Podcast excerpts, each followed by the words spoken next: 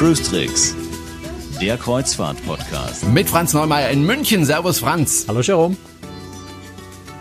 Grüß dich. Und mit Jerome Brunel im sonnigen Horb am Neckar. Es ist mir schon wieder fast zu sonnig. Ich sitze hier in einem Raum direkt unter dem Dach mit einem großen Fenster und das Fenster muss ich halt schließen, wenn wir hier aufzeichnen, weil sonst wird es zu laut mit den ganzen Motorrädern, die hier vorbeifahren. Ich schwitze mir hier einen ab. Ja. Wer es sehen will, kann auf YouTube gehen und sehen, wie mir die Schweißperlen herunterfließen. Franz, das ist, bei äh, mir ist es eher kühl. Ich sitze nämlich im Keller. Ja. Oh, ich glaube, ich. Ja, stimmt. Ja. Ich habe mir das ja ich habe es mir ja letztes Mal angeschaut, äh, als ich bei dir war. Äh, ein riesengroßes, also Fernsehstudio ist da schon fast äh, untertrieben. Apropos Fernsehstudio, du saßt ja kurz vor kurzem in einem Fernsehstudio, habe ich gesehen. Beim Bayerischen Rundfunk, wie bist du dazu gekommen? Beim Bayerischen Fernsehen, in der Abendschau. Ja, die haben mich, äh, haben mich angefragt, ob ich nicht als Experte ähm, bei der Live-Sendung in der Abendschau äh, vorbeikommen will und ein paar Fragen zum Thema Kreuzfahrt beantworten will. Und das mache ich natürlich gerne, zumal äh, das Bayerische Fernsehen seine Studios hier, äh, weiß ich glaube, zwei, drei Kilometer weg von mir hat, wo ich wohne. Also das ist auch gleich um die Ecke. Ähm, das hat Spaß gemacht, das war, war, war interessant. Ist das nicht aufregend, wenn man da so vor den Fernsehkameras äh, sitzt, statt dahinter? Also live ist natürlich schon, schon nochmal eine ganz andere Herausforderung. Ansonsten habe ich ja, das war schon lange her, in meinem Studium ja zwei Jahre lang, äh, oder anderthalb Jahre lang fürs ZDF hier in München auch im Landesstudio gearbeitet. Also es ist jetzt keine, keine Welt, die mir völlig unvertraut ist. Insofern äh, hielt sich die Nervosität in Grenzen. Aber klar, eine Live-Sendung ist immer, du gehst rein und weißt, wenn du äh, stolperst, fällst du der Länge nach hin und die ganze Welt schaut zu. Ähm, oder, oder wenn du Blödsinn erzählst, kannst du nicht sagen, cut, cut nochmal neu, sondern dann ist es halt draußen. Insofern, ja, schon ein bisschen Anspannung dabei, klar. Hm. Hat man die aber nicht angemerkt, musste echt ein großes Kompliment machen. Ich habe es auch meiner Familie gezeigt. Äh, man konnte es ja dann noch in der Mediathek sehen. Äh, die waren auch ganz begeistert. Hast du super gemacht, Franz. Großes Lob. Danke. Aber ich bin übrigens jetzt auch, äh, habe ich heute erfahren, mal wieder, im, beziehungsweise mal wieder zum ersten Mal im Deutschlandfunk zu hören, als Overvoicer von einem Musiker. Das macht man oh, auch nicht okay. jeden Tag, ne? Mal was ganz anderes. Mal was ganz anderes. Ähm, Nochmal was ganz anderes, beziehungsweise ich werde auch demnächst einen Live-Auftritt haben, wenn man so will. Also demnächst ist vielleicht auch ein bisschen übertrieben, aber am 9. September hier in Horb haben wir ja das Stadtfest.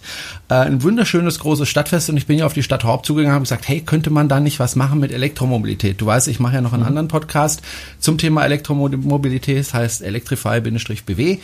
Ähm, und äh, da hat die Stadt dann sehr positiv reagiert, hat gesagt, ja klar, machen wir, wir machen ein großes Treffen von Elektroautos und so weiter. Und ich habe dann auch die Idee bekommen, hey, dann lass uns doch doch auf dem, der kleinen Bühne, die es da gibt, äh, aufzeichnen, eine Folge. Wer also da vorbeikommen möchte und nicht allzu weit weg wohnt und auch mal was über Elektroautos erfahren möchte, der kann am 9. September nach Horb kommen und bei der Aufzeichnung abends zuschauen. Wir haben dann, dann wahrscheinlich eine kleine Bühne äh, und genügend Platz für die Leute, die sich dafür interessieren. Also wenn Sie hier in der Umgebung von Horb wohnen, kann man sich auch mal kennenlernen, wird mich freuen. Und wir, und wir reden hier ja auch wirklich immer wieder mal über, über äh, Elektromobilität, auch wenn es natürlich mit Kreuzfahrt nichts direkt zu tun hat. Aber ich glaube, wir werden nachher äh, bei unserem Thema auch noch so ein bisschen auf das Thema Umwelt kommen.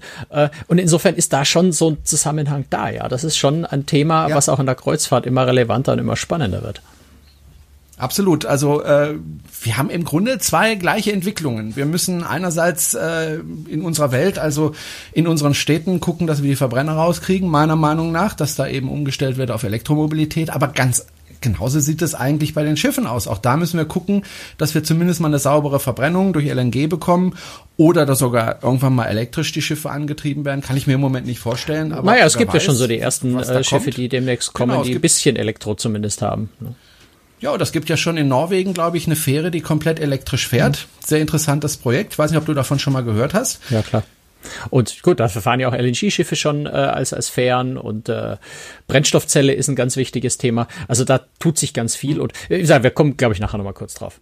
Gut, jetzt kommen wir aber zu unserem Thema und zwar haben wir eine sehr, sehr nette E-Mail bekommen. Ich fische sie gerade aus äh, meinem E-Mail-Programm wieder raus.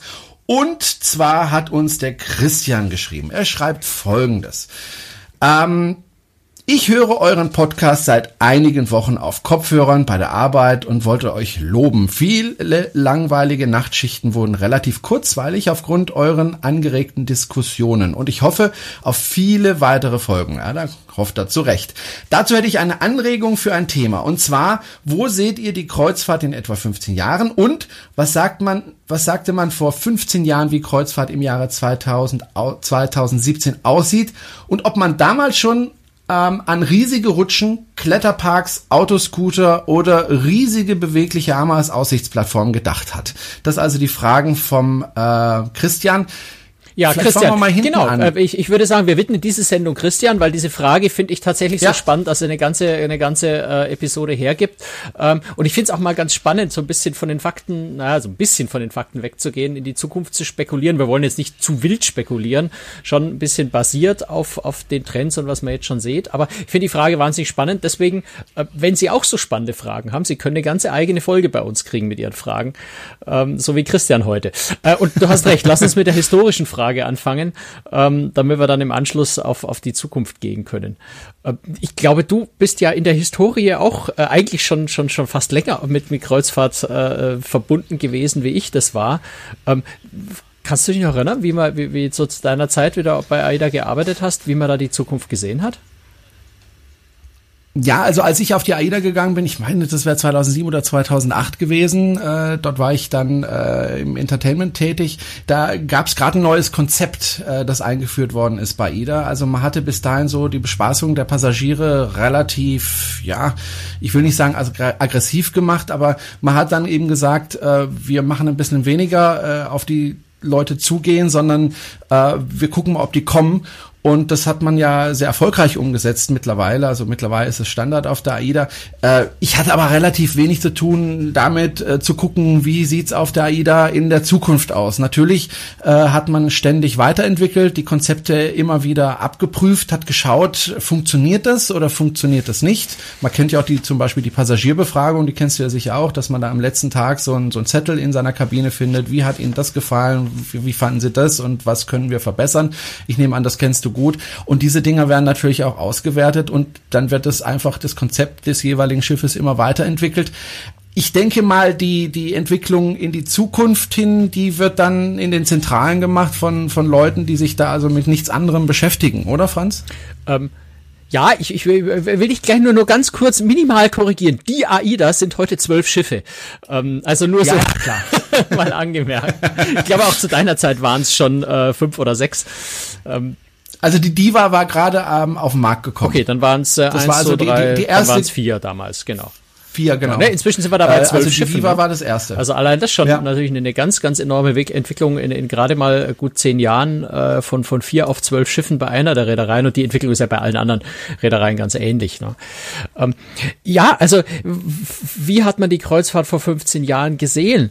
Ähm, ist, ich, ich glaube, in, in, in Ansätzen war schon absehbar, was kommt. Ähm, ich, ich glaube, die Überraschung heute oder war dann so nach und nach eher die Dimensionen und die Geschwindigkeit, wie sich das alles entwickelte. Also wenn wir uns erinnern, 2009, das war so ein ganz großer Knaller und auch ein großer Wendepunkt, würde ich fast sagen, nochmal in der Kreuzfahrt, die Oasis of the Seas, weltgrößtes Kreuzfahrtschiff. Bis heute ist die Schiffsklasse die größte äh, Schiffsklasse der Welt. Ähm, kommen nachher dann noch drauf, dass das die Position so langsam äh, zumindest äh, von unten minimal gefährdet ist. Ähm, das Schiff war schon eine Sensation 2009. Er hat Schlagzeilen weit über die Kreuzfahrt äh, interne Szene hinaus gemacht, war in allen Nachrichtensendungen überall. Ähm, also da war eher so die Dimension, äh, die, die, die, die schiere Größe äh, dieses Schiffs ähm, sicher die große Überraschung oder natürlich auch diese, diese spezielle Bauweise, die, die alle überrascht hat. Ähm, aber von der Tendenz war schon absehbar, dass die Schiffe Richtung Spaßschiffe, Richtung schwimmende äh, Ferienressorts gehen. Ähm, insofern war es jetzt nicht, nicht so eine bahnbrechende, völlige Neuerung, die da alle überrascht hat, sondern so von, vom Trend her äh, war schon klar, dass es in die, diese Richtung gehen würde. Und so ähnlich ist es dann, wenn wir nachher über die Zukunft sprechen, jetzt eigentlich auch, dass so die Trends schon angelegt sind oder diese Tendenzen, wie es dann vermutlich weitergehen wird, auch jetzt schon so ein bisschen äh, sichtbar sind. Also das sind keine so, so Überraschungen, wo man sagt, von heute auf morgen hat sich der gesamte Markt grundlegend verändert und hat niemand, niemand hat dran geglaubt, dass das so sein könnte, wie, wie die Ankunft von Aliens oder sowas, sondern es ist natürlich schon eine Entwicklung, die da stattfindet, wo man viel absehen kann, weniger so die Geschwindigkeit und natürlich so, so einzelne Dinge wie konnte man sich Autoscooter auf einem äh, Schiff vorstellen, äh, wie jetzt auf der auf der Quantum Glass bei Royal Caribbean konnte man sich ähm, eine Go-Kart-Bahn auf einem Schiff vorstellen, wie jetzt auf der Norwegian Joy. Nein, ich glaube, so konkret hat man das nicht erwartet und, und das sind schon immer wieder Überraschungen und, und wundersame, sonderliche Dinge dabei. Ähm, aber von der Tendenz ja, glaube schon. Wobei ich teilweise auch Parallelen äh, an Land sehe. Also ich weiß nicht, ob du den Europapark kennst. Warst du da nee. schon mal drin? Nee, bin kein so großer. Also der Europapark ist ja ist ja einer der größten äh, Parks, Freizeitparks, die es überhaupt gibt auf der Welt. Ein wunderschöner Park meiner Meinung nach. Ich habe den lange begleitet als Journalist, weil ich ja in der Nähe gewohnt habe und gearbeitet habe. Und äh, was ich da beobachte, ist wirklich fast parallel zu dem, was ich auf den Schiffen beobachte. Also dieser Park hat sehr klein angefangen, so wie die Kreuzfahrt auch, hat ist dann gewachsen und man hat sich immer neue Geschäftsfelder eröffnet. Und jetzt zum Beispiel auch Hotellerie. Also es gibt mehrere Hotels jetzt im Europapark, die dann eben auch ein Programm äh, entwickeln, was, wie man die abends unterhalten kann, wo man Themen entwickelt, also Themen essen, wo man wirklich äh, alles miteinander vernetzt und, und, und äh, auch die Abläufe ähneln unglaublich einem Schiff. Ja, also wie viel Nahrungsmittel müssen da äh, gebunkert werden sozusagen und so weiter. Und das ist ja nicht nur im Europapark so, sondern das sieht man ja auch in Ferienresorts überall in der Welt. Äh, das ist im Grunde auf Schiffen das gleiche, was an Land passiert, nämlich dass man sich überlegt, okay, die Leute kommen hierher. Äh, am Anfang vielleicht so, dass sie viele verschiedene Länder und Städte sehen wollten. Das ist natürlich immer noch Teil des Konzepts, aber auch sie wollen was erleben an Bord. Und zwar nicht nur irgendwie äh, ein Zauberer, der vorne steht, während sie essen und da herumzaubert, sondern sie wollen mehr erleben und sie wollen das Schiff ähm, als Ganzes erleben mit einer Kletterwand, mit einer Achterbahn demnächst vielleicht mal auf so einem Schiff oder mit einer Wildwasserrutsche und so weiter und so weiter. Ähm, als ich damals auf AIDA war, war das noch kein Thema. Auch die Diva hat das ja alles nicht, ja, äh, sondern das kam dann auch erst ein bisschen später. Also ich glaube, wir sollten äh, so ein bisschen differenzieren. Ich glaube, die Entwicklung in der Kreuzfahrt ist nicht eine lineare, die einfach sagt, die Kreuzfahrt geht in diese Richtung. Ähm, es ist ein Teil der Kreuzfahrt, es ist sicher die große Masse ja. der großen Schiffe, die diese Entwicklung nimmt. Ähm, ich glaube, da können wir im Anschluss auch noch mal so ein bisschen über die Entwicklung speziell in diesem Segment sprechen. Ähm, aber die, die Kreuzfahrt differenziert sich ja jetzt schon sehr stark und wird sich noch viel, viel stärker differenzieren. Ich würde sogar mal behaupten, man wird vielleicht, wenn wir über die 15 Jahre Perspektive sprechen, in 15 Jahren nicht mehr davon sprechen, dass ich auf Kreuzfahrt gehe, sondern ich glaube, man wird auch da differenzieren. Also so wie man heute nicht sagt, äh, ich mache eine Fernreise, sondern ich fahre nach Australien, ich fahre in die USA, äh, ich fahre nach Südafrika. Ähm, so wird man, glaube ich, auch bei Kreuzfahrten differenzieren äh, zwischen verschiedenen Arten von Kreuzfahrten, die man macht. Und der, der größte Unterschied wird sicher mhm. sein, die, die Abspaltung oder was heißt stärkere Trennung von destinationsorientierten Kreuzfahrten. Das werden dann eher die kleineren, wahrscheinlich eher teureren Schiffe sein, wobei es ja auch da Konzepte gibt, wenn man AIDA Selection anschaut oder Costa Neo, äh, solche Konzepte, wo ich auch mit dem günstigeren, äh, mit dem günstigeren Umfeld mit kleineren Schiffen destinationsorientiert unterwegs bin. Ähm, Expeditionen als, als besonders intensive Ausprägung äh, für diese Spezialisierung und destinationsbezogene Kreuzfahrten, aber dann eben auch diese großen Massenmarktschiffe, die im Moment ja auch immer größer werden, ähm, die immer mehr zu dieses schwimmende Ressort werden und wo die Destination nicht mehr so wichtig wird. Also ich glaube, da muss man genau aufpassen, dass man sich sagt, die Kreuzfahrt wird immer größer, immer verrückter, immer äh, vergnügungsparkmäßiger, hm. sondern ich es ist ein Teil der Kreuzfahrt, der diese Entwicklung nimmt und es ist ein anderer äh, Teil der Kreuzfahrt, der auch ganz andere Entwicklungen nimmt ich glaube, was man in den letzten Jahren beobachtet hat, ist einfach eine Spezialisierung. Also dass mein Vater zum Beispiel, den kriege ich nicht auf ein Schiff. Also ich, der, der, will nicht auf ein Schiff. Ich sag, Mensch, Papa, komm doch mit. Wir machen demnächst eine Reise. Äh, du kannst günstig mitfahren. Nee, will er nicht. Meine Mutter auch nicht. Und äh, ich sag denen immer, Mensch, es gibt wirklich für jeden Geschmack gibt es eine darauf zugeschnittene Reise. Also wenn ich jemand bin, der unheimlich gern Sport treibt und Fahrrad fahren möchte, dann kann ich mit dem und jenem Schiff äh, mir dort ein Fahrrad leihen und dann mit dem Scha Fahrrad unterwegs sein, begleitet oder unbegleitet. Wenn ich jemand bin, der möglichst viele Städte sehen möchte, gibt's dafür was. Wenn jemand drei Monate mal auf dem Schiff sein möchte, auch dafür gibt's Angebote. Also es wurde alles aufgeteilt. Ein Teil eben in diese Spaßschiffe für die ganze Familie, sage ich jetzt mal. Dann gibt es auch diese Segelreisen, was du ja vor kurzem gemacht hast, wo es einfach ein bisschen gediegener zugeht, wo es ein bisschen ruhiger zugeht, wo die Natur mehr im Mittelpunkt steht äh, und so weiter und so fort. Ich glaube, das ist eine Entwicklung, die wir in den 15 Jahren hatten, dass es einfach ein viel breiteres Angebot an, an Kreuzfahrten gibt, als wir das noch vor 15 Jahren hatten. Früher war das einfach so, du bist, du musstest erstmal viel Geld haben, um auf eine Kreuzfahrt zu gehen, ganz früher. Und äh, dann standen eigentlich die Destinationen äh, im Mittelpunkt und vielleicht noch das Essen an Bord. Äh, und ja, dass man sich eben am, am Schiff trifft und, und sich unterhält und im Café sitzt zusammen und einfach das Meer genießt. Und heute kannst du eben auf Spaßschiffe gehen, du kannst auf Segelreise gehen, du kannst äh, ich weiß nicht, was alles machen, äh, Abenteuerurlaub und so weiter. Ich glaube, das ist so eine Entwicklung, die es in den vergangenen Jahren gegeben hat, einfach, dass, dass, dass sich das viel mehr fragmentiert hat ähm, und dass wirklich für jeden, selbst der jetzt keinen direkten Bezug hat, also wie mein Vater zum Beispiel, eigentlich jeder da eine, eine Schiffsreise finden kann, die ihm gefällt. Also ich glaube nicht nur, dass es eine, eine Entwicklung der letzten 15 Jahre ist, sondern dass sich das noch sehr, sehr viel deutlicher ausprägen wird in den kommenden Jahren.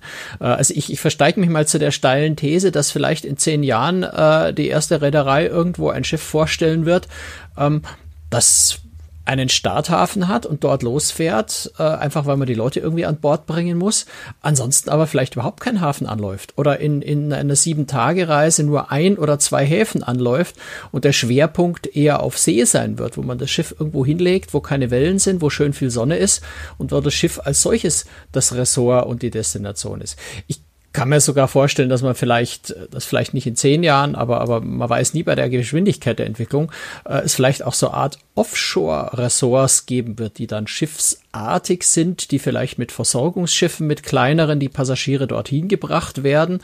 Ähm, und das wirklich Ressorts sind, die einfach keinen Landbezug mehr haben, die rein künstlich geschaffene Welten sind, wenn man so will. Viele von den ganz großen Schiffen bieten heute ja schon Ansätze davon, äh, künstlich geschaffene Welten zu haben. Also wenn ich mir die Norwegian Joy anschaue mit ihrem äh, Virtual Reality äh, Angebot, das ja sehr, sehr umfangreich ist, wo ich mich den ganzen Tag beschäftigen kann mit, mit Virtual Reality, da spielt es überhaupt keine Rolle, wo das Schiff gerade ist. Äh, wenn ich mir die Oasis Class von Royal Caribbean wieder anschaue mit dem, äh, mit dem ähm, künstlichen Park in der Mitte, ähm, dem Aquatheaterbereich, ähm, das sind so Dinge, da kann ich mich wirklich auch eine ganze Woche lang eigentlich auf dem Schiff äh, vergnügen. Und wenn man das noch ein bisschen weiter denkt, da muss man gar nicht so viel weiter spinnen, dann ist man wirklich bei einem schwimmenden Ressort, das jetzt mit einem klassischen Kreuzfahrtschiff absolut gar nichts mehr zu tun hat.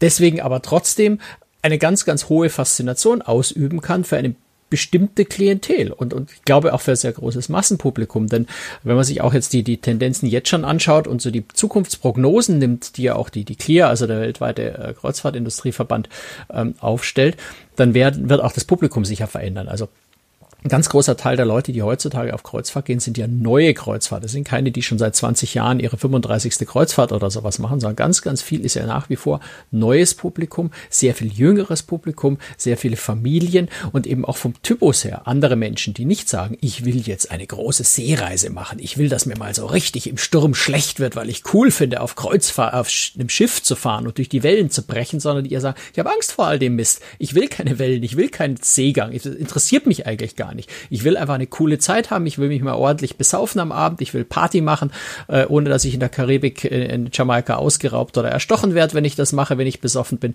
Äh, also eine ganz, ganz anderer Typ von Mensch auch, die auf Kreuzfahrt geht. Und ich glaube, dahingehend wird sich auch das Angebot entsprechend verändern. Das ist der eine Grund, warum ich glaube, es wird sich in diesem Massenmarktbereich dahingehend sehr viel verändern. Ähm, dann muss man aber auch noch eine zweite Sache berücksichtigen und das ist was, was die Kreuzfahrt insgesamt eine große Herausforderung äh, darstellt. Ähm, das ist tatsächlich das eigene Wachstum. Äh, das eigene Wachstum, aber auch Wach das Wachstum des Tourismus insgesamt. Also ich glaube, es ist auch kein Problem der Kreuzfahrt speziell, sondern, sondern des Tourismus insgesamt, dass es immer mehr Leute werden. Und wir gucken, dass selbst eine große Stadt wie Barcelona äh, Kreuzfahrt äh, Nummer drei nach oder Nummer vier, also die größte in, in Europa und die Nummer vier nach nach den drei Florida-Häfen, ähm, dass dort inzwischen es Sprüh-Graffiti äh, an der Wand gibt, äh, die sagen äh, Touristen haut ab. Äh, also wo die Bewohner dieser Städte, obwohl jetzt Barcelona wirklich aufnahmefähig ist für viele Leute, ähm, die Schnauze voll hat von den vielen Touristen, die gar nicht mehr wollen, dass so viele Touristen zu ihnen kommen.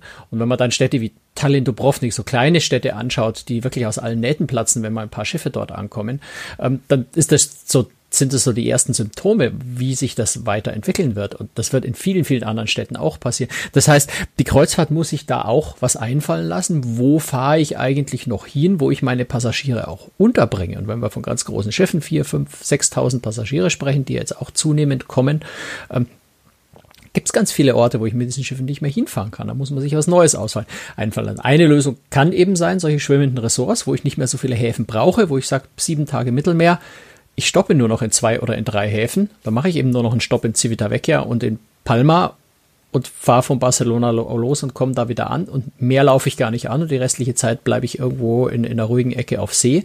Ähm, oder ich muss neue Destinationen mehr erschließen. In der Karibik findet es ja sehr stark äh, statt und wird, glaube ich, auch noch rasant zunehmen, dass Reedereien ihre eigenen Häfen schaffen, aus dem Nichts irgendwo am Ufer in Belize, in Mexiko, in, auf den Bahamas, ähm, dass man ich mache dort einfach einen völlig neuen Hafen auf. Ich baue ein kleines Dorf mit Shopping Mall und, und irgendwelchen äh, Ausflugsmöglichkeiten, die ich von dort anbiete und habe das exklusiv für mich, für meine Schiffe und schicke dann eben auch nur jeden Tag nur eins oder zwei dieser Schiffe dorthin, damit es nicht so überlaufen ist. Also da, glaube ich, wird sich noch ganz, ganz viel tun in der Hinsicht. Äh, Erschließung neuer Fahrgebiete. Ähm, klar, China immer wieder natürlich eine neue, eine, große Chance für die Reedereien dort Märkte, den, den Markt größer zu machen.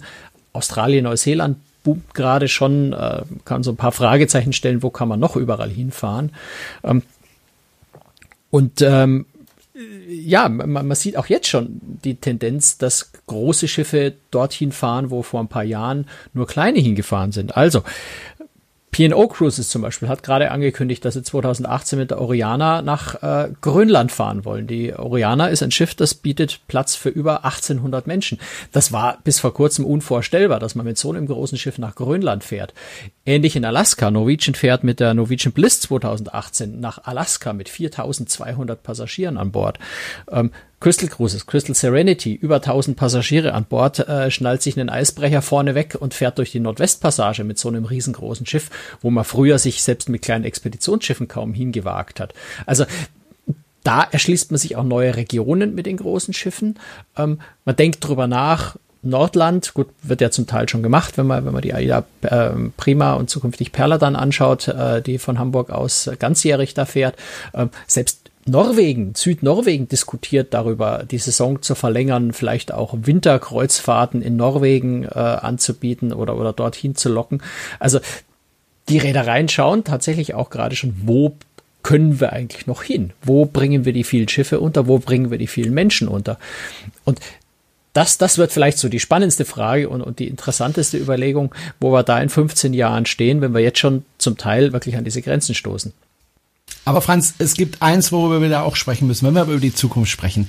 Äh, wenn ich erzähle, dass ich äh, einen Podcast mache zum Thema ähm, Kreuzfahrt, dann ist ein Thema, und man sieht es ja auch in den Medien, immer wieder mal äh, das Thema Umweltschutz. Und äh, wir leben in einer Zeit, wo wir wissen, äh, da müssen wir was tun. Das haben alle mitbekommen, nur der amerikanische Präsident hat das nicht mitbekommen. Ich meine, wenn es nach dem gehen würde, würden wir wahrscheinlich jetzt wieder auf Kreuzfahrtschiffen Kohle verbrennen, um den Antrieb sicherzustellen. Ähm, du weißt, was ich meine. Also ja, wäre auch ganz nostalgisch, aber bestimmt nicht das Beste für die Umwelt. Und da sind wir eben beim Thema. Ähm, Umweltschutz ist ein großes Thema äh, in der Kreuzfahrt. Ähm, ich glaube, wir wissen alle, so ein Schiff verbraucht sehr viel Energie, allein schon deswegen, weil da viele Menschen drauf sind, aber eben auch für den Antrieb. Ähm, und wir müssen schauen, dass wir diesen Antrieb sauberer bekommen. Und äh, im Moment ist es ja so, dass auf den Weltmeeren mit Schweröl gefahren wird, beziehungsweise mit Schiffsdiesel, was ja nichts anderes ist, wenn ich mich nicht täusche, wie Diesel, dass ich in mein Auto rein äh, tanke. Also nicht ja, ich, aber die viele. Ist ein großer Unterschied. Ist nochmal ein Unterschied, okay. Ja. Okay, aber immer noch sauberer als eben Na, dieses klar. Schweröl und in bestimmten Gebieten muss man dann mit Schiffsdiesel fahren. Das machen die Reedereien nicht so wahnsinnig gern, weil das kostet richtig Geld. Ja, also Schweröl ist einfach billiger. Ähm, aber wir müssen ja in die Zukunft schauen und da tut sich jetzt schon vereinzelt was. Also nicht nur vereinzelt, sondern jetzt gehen die Reedereien ja auch dazu, Scrubber einzubauen, also die, die, die, die Geschichten zu reinigen, also die Abgase zu reinigen. Aber das ist ja auch nur so ein Herumdoktoren an den Ursachen. Wäre ja eigentlich schöner, wenn man direkt an die Ursachen könnte. So, und dann stellt sich natürlich Frage, wo könnten wir da in 15 Jahren stehen mit den Antrieben? Und äh, da gibt's ja schon eine Entwicklung, nämlich LNG. Ähm, und eine andere Entwicklung, das ist Strom. Äh, wobei von Strom bin ich noch nicht so richtig überzeugt. Können wir gleich sprechen. Erstmal über LNG. Da gibt es ja schon. Lass uns äh, mal erste erstmal so ein bisschen beim Grundsätzlichen bleiben, bevor ja? wir gleich in die einzelnen Techniken einsteigen. Okay. ich glaube, wir sollten okay. dazu auch mal eine separate Gerne. Sendung machen. Zu tief, glaube ich, sollten wir da ja. jetzt nicht einsteigen, weil dann kommen wir zu sehr in die Details. Ähm, Umweltschutz hat im Moment, ich äh, glaube, erstmal einen wichtigen Aspekt. Ähm, es gibt Gesetze, Vorschriften, die sich verschärfen. Deswegen bewegt sich da sehr viel, behaupte ich jetzt einfach mal. Von selber macht keine Reederei was, wenn sie einen Haufen Geld investieren muss, ohne gezwungen zu sein dazu. Gezwungen sein kann sein durch Gesetze oder durch Druck der Verbraucher. Der Druck der Verbraucher, und das ist das, worauf ich gerade raus will, findet im Moment nicht statt. Ähm, nur weil der Nabu ständig laut schreit, entsteht dadurch kein, kein Druck der Verbraucher. Ähm, der Kreuzfahrer als solcher, das Publikum, die Kreuzfahrten buchen, äh, haben im Moment noch, entscheiden im Moment noch nicht nach Umweltschutzaspekten, auf welchem Schiff sie fahren und welchem nicht. Also bei der Kaufentscheidung spielt Umweltschutz leider, muss man einfach so sagen, keine Rolle. Da ist das Bewusstsein noch nicht vorhanden. Äh, wenn ein, ich mal jetzt mal Blödsinn in die Luft, ein dreckiges Schiff 1000 Euro kostet und ein sauberes Schiff 1200 Euro, dann buchen die Leute das dreckige, weil es 200 Euro billiger ist. Punkt. Äh, da tut sich noch nicht viel. Ich glaube oder bin überzeugt davon und da könnte Trump vielleicht sogar helfen mit seiner absurden äh, Verhaltensweise, dass die Leute tatsächlich so ein bisschen eine Trotzreaktion langsam entwickeln, auch weltweit sicher gerade so ein bisschen eine Trotzreaktion dem Mann gegenüber äh, zeigt und sagen jetzt erst recht, äh, dann soll er doch bleiben, wo wir, äh, wo, wo der Pfeffer wächst und wir kümmern uns um Umweltschutz dass die Leute da doch zunehmend ein Bewusstsein dafür entwickeln, äh, Wert drauf legen und umgekehrt dann eben entsprechenden Druck auf die Reedereien ausüben, äh, sauberer zu werden. Ich glaube, das ist eine Entwicklung, die einsetzen wird. Ich glaube nicht, dass es, äh, dass der Druck in den nächsten zwei, drei Jahren schon spürbar werden wird, aber wir reden ja jetzt Perspektive 15 Jahre. Da glaube ich schon, dass Umweltschutz ein wichtiges und relevantes Wettbewerbsargument in der Branche sein wird und Reedereien, die äh, Schiffe haben, die da hinterherhinken, glaube ich, einen Wettbewerbsnachteil haben werden, wenn sie keine umweltfreundlichen Schiffe haben. Das glaube vielleicht Aber mal Franz, vorausgeschickt. Du, du hast Du hast, du hast über den Preis äh, gesprochen, ja. Du hast gesagt, wenn 200 Euro mehr kostet, dann gehen die Leute aufs dreckige Schiff. Ich stelle jetzt mal folgende These auf: Wenn ein Schiff umweltfreundlicher ist, weil es eben zum Beispiel weniger Sprit verbraucht. Dann werden diese Schiffe auch günstiger sein als eine alte Schleuder, die schon 20 Jahre auf dem Buckel hat und dementsprechend viel mehr Sprit verbraucht, also viel höhere Betriebskosten hat. Ich glaube, ähm, dass der Schritt Richtung Umweltschutz nicht immer der teurere Weg ist äh, auf lange Frist, sondern sogar der günstigere. Also es ist ja jetzt schon so, dass man an Land ja, äh, wenn man neue Kraftwerke baut, also wenn man sich überlegt, ich, wir müssen Strom herstellen, wie machen wir denn das? Machen wir das jetzt mit Kohlekraftwerk oder machen wir das mit äh, umweltfreundlichen Energieformen? Immer öfter äh, die umweltfreundlichen vorne liegen, weil sie schlicht billiger sind. Es ist einfach billiger, den Strom herzustellen mit äh, Umweltschutz als ohne Umweltschutz. Sprich, äh, Öl ist teurer als die Sonne, die an, am Himmel scheint.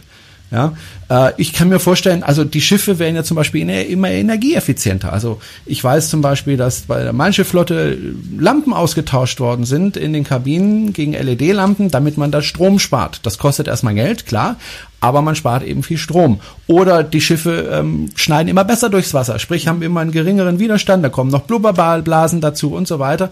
Dadurch werden diese Schiffe ja auch kosteneffizienter. Wenn sie weniger Sprit verbrauchen, kosten sie weniger Unterhalt.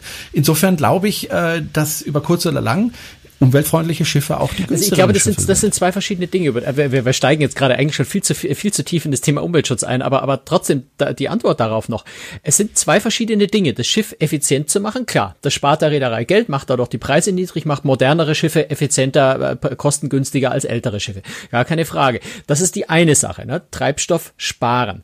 Das andere Ding ist aber, welchen Treibstoff als solchen setze ich ein? Zwar brauche ich weniger, genau. aber ich muss nach wie vor Treibstoff einsetzen. Und ähm, da ist eben die Entscheidung nicht so einfach für eine Reederei. Äh, wir reden über Schiffe, die ja eine Investition in 15, in 20 Jahre sind. Ja, da ich muss vorausprojizieren, wie werden die Treibstoffpreise in 15 oder in 20 Jahren sein als Reederei. Und das ist natürlich ein ganz, ganz, ganz schwieriges Spiel, äh, wo man nicht pauschal sagen kann, LNG wird in 20 Jahren billiger sein als Schweröl. Es kann genau das Gegenteil sein. Es kann nämlich sein, wenn zu viele äh, Reedereien, also nur mal theoretisch äh, konstruiert, ne? wenn alle plötzlich LNG-Schiffe brauchen, dann steigt die Nachfrage LNG dermaßen, dass LNG immer teurer wird, weil die, weil, zu wenig gibt. Ähm, keine, keine Raffinerie wird sein, sein Schweröl mehr los und dann wird Schweröl sportbillig. Und dann wäre die Investition in ein LNG-Schiff aus Reedereisicht eine krasse Fehlinvestition. Ähm, insofern ist das schon eine ganz, ganz schwierige Frage aus wirtschaftlicher Sicht. Ja? Und meine Reedereien sind Wirtschaftsunternehmen und keine Wohlfahrtsverbände. Das darf man immer nie vergessen bei diesem Thema. Ähm, die Entscheidung ist nicht so einfach, wie sich, wie sich das immer äh, anhört und sagt, naja, ist doch logisch, entscheide ich einfach für Umwelt. Klar kann ich für Umwelt entscheiden. Kann aber auch sein, dass ich dann in zehn Jahren einfach pleite bin, äh, weil, weil die Konkurrenz sich an ist. Es ist so ein bisschen wie bei Formel 1. Entscheide ich mich für Trocken oder für Regenreifen. Ähm, ich muss wissen oder ahnen und, und hoffen, dass ich dann recht hatte, ob es regnet oder nicht und dann gewinne oder verliere ich das Rennen. Äh, damit kann man es vielleicht so ein bisschen vergleichen. Insofern finde ich es immer ein bisschen fatal, wenn man sich hinstellt und sagt, es ist ja ganz einfach die Entscheidung. Nein, ist sie nicht. Ähm, natürlich wäre sie aus einer einzigen Perspektive ganz einfach, äh, aber aus der Gesamtsicht und, und der Frage, überlebe ich mit meinem Unternehmen in 10, 15 Jahren, ist eben doch ziemlich kompliziert die Frage. Trotzdem bin ich überzeugt, und, und da stimme ich dir vollkommen zu, wird die Investition in Umwelttechniken immer weitergehen. Zum einen, um energieeffizienter zu werden. Das ist ein, ein wie man so schön sagt bei den Amerikanern, ein No-Brainer. Wenn ich weniger Treibstoff verbrauche, ist es völlig egal, wie teuer der Treibstoff ist, den ich verbrauche. Ich spare Geld. Ähm, die Entscheidung, welchen Treibstoff ich verwende. Ja, gut, ich glaube, da wird tatsächlich der Druck der Verbraucher steigen. Und es werden vor allem auch die gesetzlichen Vorschriften einfach entsprechend äh, die, die Weichen stellen. Und auch Scrubbers sind nur eine Übergangstechnologie. Äh, die vorhandene Schiffe oder, oder jetzt noch im Bau befindliche oder, oder schon geplante Schiffe äh, die Möglichkeit gibt, äh, mit ihrer geplanten Technologie Schweröl weiterzufahren und eben über die Scrubber ein bisschen was rauszufiltern. Ähm, das Thema Stickoxide kommt ja jetzt gerade im Straßenverkehr äh, sehr, sehr weit nach vorne. Auch da müsste sich und muss sich ja auf Kreuzfahrtschiffen sehr viel tun, auf Schiffen generell. Und auch da verschärft verschärfen sich die gesetzlichen Regelungen ja Gott sei Dank. Das heißt, die Entwicklung geht schon aus dem Grund automatisch in diese Richtung. Aber wie gesagt, bei, Perspektive 15 Jahre, ich bin überzeugt, dass das Bewusstsein der Kunden äh, da stärker werden wird und damit auch die Kaufentscheidung stärker davon beeinflusst werden wird.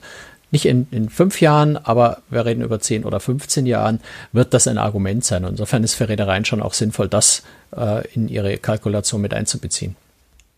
Wir haben ganz am Anfang über Strom äh, gesprochen. Äh, ich habe ja auch gesagt, es gibt schon eine erste Fähre äh, in Norwegen, glaube ich, die, die mit Strom fährt, wo man einige Probleme lösen musste. Zum Beispiel ist natürlich der Batteriespeicher begrenzt und äh, wenn das Schiff anlegt, muss es sehr schnell geladen werden. Da hat man dann extra eine neue Batterie aufgebaut, die dann eben sehr schnell dann das Schiff vollladen kann, nämlich in der Zeit, in der die Autos auf das Schiff fahren.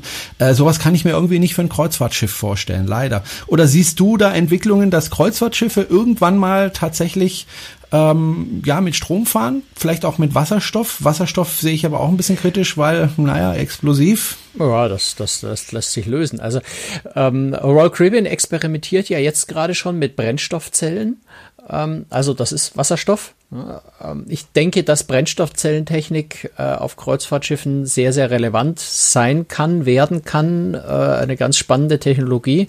Äh, bei Elekt Elektrizität, ähm, also bei Akkus, die man an Land auflädt. Ansonsten sind ja die meisten Schiffe ohnehin dieselelektrisch, aber ähm, die, die Produktion des Stroms an Land stattfindet und eine Aufladung von Akkus an Bord stattfindet, ist ja was, was Hurtigruten äh, mit, mit neuen Schiffen demnächst äh, schon angehen wird, wo man zumindest vorübergehend mal in der ersten Phase kann man da mal eine halbe Stunde lang tatsächlich Motoren abschalten und ausschließlich mit, äh, mit gespeicherter Energie fahren.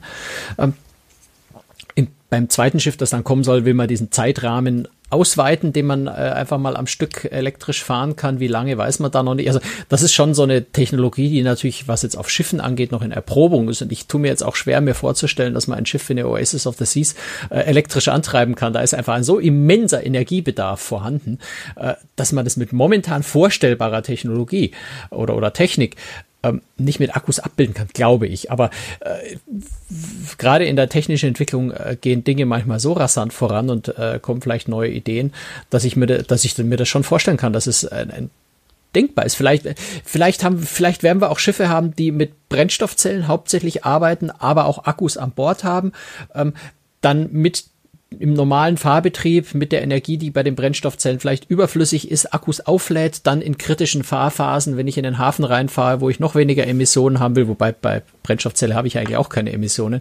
ähm, außer ein bisschen Sauerstoff und Wasserstoff, ähm, dass ich da äh, vielleicht dann, wenn es besonders kritisch ist, tatsächlich mal auf Akku umschalten kann, dass so Kombinationstechnologien vielleicht auch äh, eine Rolle spielen, so wie Hurtigruten das ja jetzt auf ihren Schiffen auch macht, ne, die mit, mit äh, fossilen Brennstoffen äh, fahren, aber die Akkus dabei gleichzeitig aufladen, dadurch auch die Motoren im Übrigen ja effizienter laufen können, wenn sie immer gleicher, äh, gleicher Leistung fahren können und die überschüssige Energie dann in Akkus geladen, zwischengespeichert wird. Also ich glaube, so Hybrid-Lösungen äh, könnten, könnten sich schon äh, vernünftig entwickeln und eben sicher sehr relativ schnell äh, sich auch entwickeln. Ansonsten ist LNG äh, erstmal die Technologie der Zukunft, gerade für die großen Schiffe. Und das sieht man ja auch an den Bauaufträgen jetzt, äh, dass sehr, sehr viele Schiffe tatsächlich mit LNG äh, geplant werden. Hm. Ich, ich wundere mich ja, dass es bisher noch kein Schiff gibt, wo es großflächig Solarzellen auf dem Schiff gibt. Äh, Doch gibt's, aber das ist auch, auch von Sache. der Fläche her, äh, das reicht, um die Aufzüge zu betreiben und einen Teil der Beleuchtung, aber für ja. mehr eben nicht. Dafür reicht dann wieder die na, Fläche immerhin. nicht. Ja?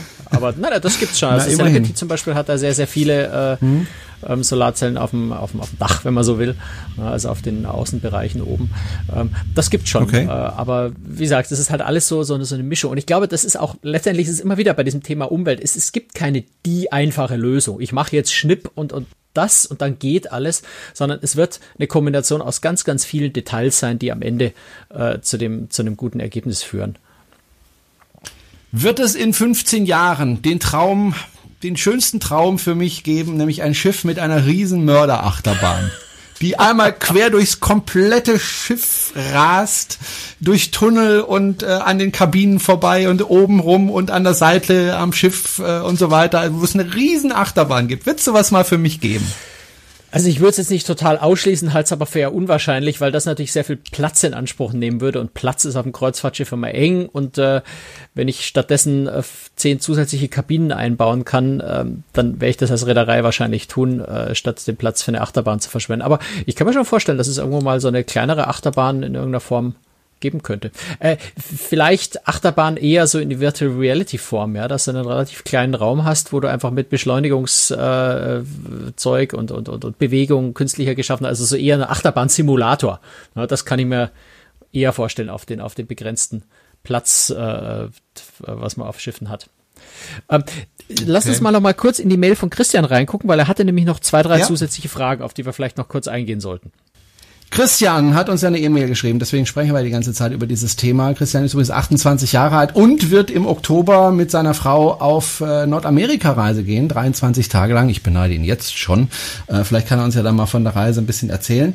Ähm, er hat noch mehr Fragen gestellt, nämlich stellt er, werden die Schiffe noch größer, schneller, ultimativer oder sind wir bereits am Limit? Also gerade die Größe der Schiffe hat ja inzwischen eine Größe erreicht, äh, wenn es mich nicht täuscht, sind wir jetzt bei 360 Metern Länge, äh, irgendwo da in dem Bereich. Werden die Schiffe noch größer?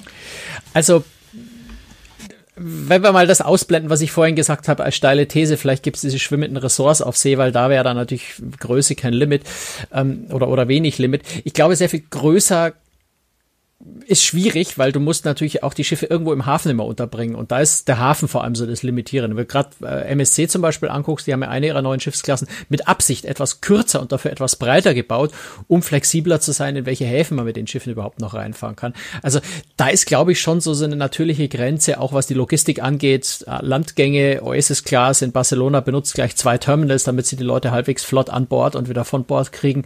Also da ist, glaube ich, die Logistik so ein bisschen die Grenze, wo man nicht allzu viel größer werden kann. Schneller sowieso nicht. Die Tendenz ist im Moment eher zu langsameren Schiffen. Slow ja, Cruising, ja. sind wir wieder mhm. beim Thema Umweltschutz, äh, Treibstoff sparen. Ähm, aber man sieht natürlich schon auch, wenn man sich mal so die, die Neubaupläne jetzt im Moment anschaut, äh, die Liste der größten Kreuzfahrtschiffe der Welt wird nach wie vor angeführt von Oasis Class. Das ist seit 2009 so. Ähm, aber es kommen plötzlich neue Schiffe hinterher, die tatsächlich dann so Platz zwei, drei, vier, fünf äh, belegen. Also die World Class bei MSC mit 5400 Passagiere, die Aida Nova und, und die anderen drei Schiffe, die also zwei bei Aida und zwei bei, insgesamt zwei bei Aida, zwei bei Costa, die alle äh, von derselben Größe sind mit 6600 Passagieren. Äh, die MSC Meraviglia Plus Klasse mit 6300 Passagieren. Also das sind lauter so Schiffe, die jetzt bald demnächst dazukommen und es sind auch vor kurzem schon Norwegian Joy mit, mit 4000 266 Passagiere. Also da gibt's Schiffsklassen, die jetzt schon relativ nah an die Oasis-Class ranrücken. Ähm, und das passiert jetzt gerade und in den nächsten Jahren. Also äh, das Limit oben, glaube ich, ist erstmal für eine Weile gesetzt, aber es gibt sehr, sehr viel mehr Schiffe, die ganz nahe wieder an dieses Limit rangehen, während die Oasis-Class ansonsten die letzten Jahre eher so ein bisschen äh, allein ganz oben war und dann lange nichts kam und dann so ein bisschen äh, etwas kleinere drunter äh, von der Größe. Insofern, es gibt viele große neue Schiffe über die Oasis-Class hinaus, tue ich persönlich mir im Moment schwer, mir das vorzustellen, einfach weil die Logistik es nicht hergibt und weil es immer weniger Häfen gibt, wo mhm. man mit so vielen Menschen überhaupt noch hinfahren kann lösen bald Kreuzfahrtreisen, die klassische Pauschalreise als beliebteste Urlaubsform ab. Also Pauschalreise heißt, äh, ich fahre ins Hotel in der Türkei äh, und da kommt ja schon das Problem, ne? wer will jetzt im Moment noch in die Türkei reisen, nicht mehr allzu viele. Ähm, lösen die das irgendwann mal ab, dass sie also auch von den Zahlen her äh, oder glaubst du, wird sich auf hohem Niveau stabilisieren? Also einen Vorteil hat die Kreuzfahrt natürlich schon, sie ist mobil. Das heißt, wenn irgendwo Krisen, genau, sie kann reagieren genau, sie kann auf, auf Krisen reagieren. Also genau. sagen wir Katar. Ne? Also da ist jetzt so die große Frage, was passiert eigentlich mit der Orient-Saison äh, im, im Winter, wenn, wenn diese Katar-Problematik äh, sich weiter ausweitet. Kreuzfahrtschiffe können in gewissem Rahmen reagieren. Insofern ist es ein Vorteil, aber man muss ganz realistisch sehen. Kreuzfahrt ist zwar in der Wahrnehmung äh, sehr, sehr hoch gerade, ähm, aber es ist zwei Prozent des Reisemarktes. In den USA sind es vier Prozent äh, des, des Marktes, wo, wo also Leute schon mal eine Kreuzfahrt gemacht haben. Also, also eigentlich immer noch eine Nische. Es ist relativ wenig, relativ klein, was die Zahlen angeht. Und insofern wird es sicher nie die beliebteste äh, Reiseform werden. Also allein schon, wenn man sich vorstellt, wo sollen die ganzen Schiffe noch hin? Es ist ja jetzt schon äh, diese Engpässe, über die wir vorhin gesprochen haben, äh, die nicht mehr ganz so trivial sind. Also die beliebteste Reiseform wird es sicher nie werden, nicht, nicht, nicht in absehbarer Zeit. Aber das Wachstum geht ganz offensichtlich rasant weiter. Aber eben auf einem Niveau, wo wir jetzt eher so von, von einstelligen Prozentzahlen sprechen, also zwei, drei, vier, fünf, sechs Prozent des Marktes, aber sicher nicht die beliebteste Reiseform. Davon sind wir gut weit entfernt. Mhm. Letzte Frage von Christian. Äh, es gibt ja solche Reisen, die angeboten werden. Zum Beispiel erinnere ich mich an TUI Cruises, wo äh, der Rockliner oder wie das heißt, äh, fährt. Das heißt, einmal im Jahr gibt es so eine Themenreise. Da kommen dann ganz viele Bands an Bord. Da wird dann nur Rock gemacht und äh, getanzt und viel getrunken. Ähm, also so eine Themenreise. Äh, er schlägt vor, dass doch solche Themenreisen auch 365 äh, Tage im Jahr angeboten werden könnten in Zukunft. Sprich, dass es ein Schiff gibt, wo man, wenn man drauf geht, weiß, okay, okay, da spielen Bands und da kriege ich Rockmusik und äh, das von früh bis spät. Glaubst du daran oder glaubst du eher, das wird weiterhin so eine ganz enge Nische sein? Ähm, also ich kann mir nicht vorstellen, dass ein Schiff gebaut wird, was speziell als, äh, als Rockkonzert, Kreuzfahrtschiff äh, das ganze Jahr als solches fährt und speziell dafür gebaut wird. Ich glaube, so weit wird es nicht gehen, weil das würde so ein Schiff sehr, sehr unflexibel machen. Ähm, und wäre natürlich auch so ein bisschen schwierig. Also das ganze Jahr mit Stars zu befüllen, wäre schon ganz, ganz, ganz anspruchsvoll. Und das besondere Moment bei diesen Themenreisen ist ja, dass es eben etwas Besonderes und sich dadurch sehr schnell äh, verkauft. Wenn ich das ganze Jahr machen würde, würde ich, glaube ich, auch die Idee ganz schnell abnutzen. Aber äh, so in, in Abstufungen hast du das natürlich schon. Du hast äh, Schiffe, die unter bestimmten Themen laufen. Also wenn ich mir die Carnival Vista beispielsweise angucke, die ein sehr, sehr starkes äh, Kuba-Karibik-Thema hat, wo auch das Thema kubanische Musik, kubanisches Essen gespielt wird, ähm, das so ein bisschen äh, in, die, in diese Richtung vielleicht geht, ohne jetzt das zu extrem zu machen. Ähm, wenn ich mir die MSC Meraviglia, äh, Meraviglia-Klasse ansehe, die ein eigenes Theater gebaut haben für Cirque du Soleil äh, an Bord, das natürlich dann ganzjährig äh, Cirque du Soleil äh, zwei Shows äh, pro Kreuzfahrt da angeboten werden. Also in Ansätzen schon äh, so diese Komplettausrichtung eines Schiffs auf, auf ein Thema, äh, wo dann also quasi Rockliner das ganze Jahr stattfindet, das glaube ich nicht, weil es einfach zu unflexibel ist und ich glaube auch dann das Publikum nicht groß genug ist, auch wenn jetzt die Nachfrage für eine solche Themenkreuzfahrt so groß ist, dass die manchmal in zwei Stunden ausgebucht ist.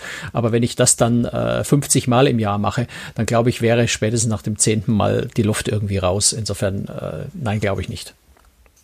Gut, Franz, äh, wir bedanken uns ganz herzlich bei Christian für seine wirklich interessante E-Mail und äh, wie gesagt, äh, berichte uns doch ein bisschen ähm, von deiner Reise oder von ihrer Reise äh, nach Nordamerika. 23 Tage ist er da unterwegs mit seiner Frau. Also wie gesagt, äh, ich beneide ihn da sehr. Ähm, Franz, wir entwickeln uns ja immer weiter und wir nehmen immer wieder neue Themen in Angriff und wir gucken immer, dass wir uns weiterentwickeln, auch persönlich und äh, ja, sitzen oft zusammen und denken, wie könnten wir unser Leben weiterentwickeln, nicht wahr? Und du sagst, ich sehe nur noch Quatsch, aber es ist einfach zu heiß hier drin. Äh, da kocht irgendwann mal das Hirn. Du bist kürzlich mit der Carmen zusammengesessen, also mit deiner Frau. Und äh, die Carmen ist ja einerseits auch sehr begeistert für Kreuzfahrt und aber andererseits ist sie auch jemand, der genau wie ich und auch genau wie du sehr gerne äh, isst. Und äh, du hast immer wieder in Facebook so mal veröffentlicht, das eine oder andere, was du da so isst. Und die Leute haben dich dann gelöchert, sagen mal, kannst du mir das Rezept geben und so. Und du hast gesagt, Mensch, wenn so viele da so nachfragen, dann mache ich doch, weil ich habe ja sonst nichts zu tun. Ich sitze ja sonst immer den ganzen Tag zu Hause und langweile mich. Da könnte ich doch mal einen neuen Foodblog machen. Und das hast du dann mit der Carmen zusammen entwickelt. Wobei eher andersrum und das ist jetzt Carmen, online. Carmens Idee und Carmens Konzept. Ich habe ja bei genau. der Umsetzung geholfen geholfen. Äh, aber wir machen das tatsächlich jetzt zusammen, aber es ist tatsächlich, es ist ein reiner, reiner Hobbyblog. Ganz anders als großtricks.de, wo ich wirklich ja davon lebe äh, und das mein, mein Beruf ist, äh, ist das Foodblog und das heißt Cook, Cook and Taste, also cooktaste.de ist ein reiner privater Hobbyblog, wo wir Rezepte veröffentlichen, wo wir Tipps geben zu äh, Food-Touren, wenn wir unterwegs sind, in, in Barcelona eine Tapas-Tour entdeckt haben, die besonders gut ist, äh, wenn wir irgendwo, weiß nicht, besonders guten Wein finden, wenn wir den besten Cocktail auf Kuba entdecken, wo man den bekommen kann als Tipp, wenn wir, wenn wir uns äh, mit, mit bekannten Köchen treffen, uns ein kurzes Interview machen, äh, Tipps dort holen. All solche Sachen sollen äh, in das äh, Blog Cook and Taste rein. Aber wie gesagt, es ist Spaß, es ist Hobby. Da habe ich jetzt auch nicht den Druck, alle drei Tage irgendwas posten zu müssen. Wenn ich da mal zwei Wochen nichts poste, dann ist es auch kein Untergang. Äh, ebenso wie wir gerade dazu kommen. Aber wir machen viel mit Thermomix, wir machen viel auf unserem äh, Ich wollte gerade fragen, findet da der Thermomix? Natürlich, auch statt? Weil, weil, der steht bei uns. Es gibt ja Leute, die sagen, oh, Thermomix, das ist ja, ja nicht kochen, sondern... Genau, ne? deswegen finde ich das auch ganz spannend, dort mal zu zeigen, dass eben Thermomix nicht nur äh, malen nach Zahlen, kochen nach Nummern ist, sondern dass man dieses Gerät auch ganz kreativ einsetzen kann. Und mhm. all das wollen wir da so ein bisschen präsentieren. Es ist sehr viel mehr, muss man gar nicht drüber reden, einfach mal reingucken. Ähm, das wird sich ja so ein bisschen entwickeln. Äh, mal schauen, wo es hingeht. Auch eine Zeitfrage, weil wie gesagt, es ist Hobby und Großtricks ist nach wie vor ganz wichtig und ganz vorne. Äh, und Cooktaste ganz sicher zweiter Platz. Wobei ich bin mir ganz sicher, irgendwann werdet ihr dazu ein Buch schreiben. Da bin ich mir hundertprozentig sicher. Gut, das war's. Und es hängt ja auch irgendwie mit Cruise Tricks zusammen, weil die Sachen, die ihr da entdeckt auf euren äh, Reisen mit den Schiffen, die finden da ja auch statt, hast du ja gerade gesagt. Gut, ich Sache bin sehr gespannt. Ja, ich werde mir das mal anschauen. Ich habe es gerade auch erst selbst erfahren, dass es das gibt und werde es mir anschauen und ähm, vielleicht das ein oder andere nachkochen. Mal gucken, wenn es nicht zu kompliziert ist, das ist äh, und nicht zu lang dauert und äh, ach, ich bräuchte eigentlich einen Koch zu Hause, der für mich kocht, aber kann ich mir leider nicht leisten. Apropos leisten, wenn Sie uns unterstützen wollen. so alt bin ich noch nicht, Franz. So alt bin ich noch nicht.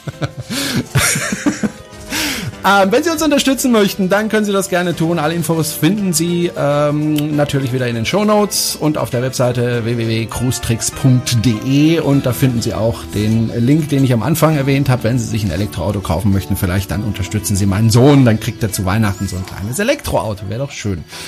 Das war's von uns. Wir hören uns in spätestens zwei Wochen wieder. Dankeschön fürs Zuhören. Tschüss, Franz. Ja, bis dann. Ciao.